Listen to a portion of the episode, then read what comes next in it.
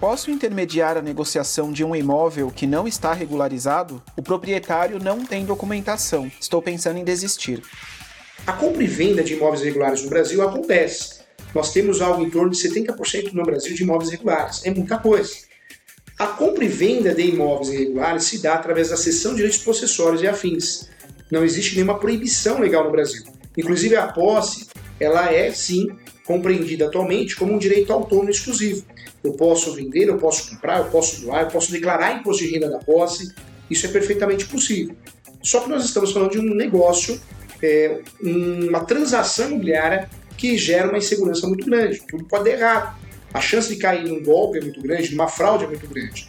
Então não existe uma, uma proibição legal. É possível vender e comprar um imóvel irregular, a posse, através da cessão de direitos possessórios e afins. Mas, infelizmente, esse negócio é um negócio de risco.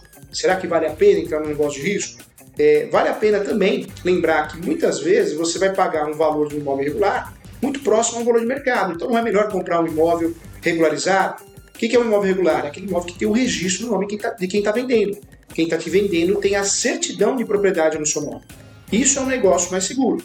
A transação imobiliária feita da forma adequada, não existe uma segurança absoluta, mas essa segurança relativa é a maior que nós temos no Brasil.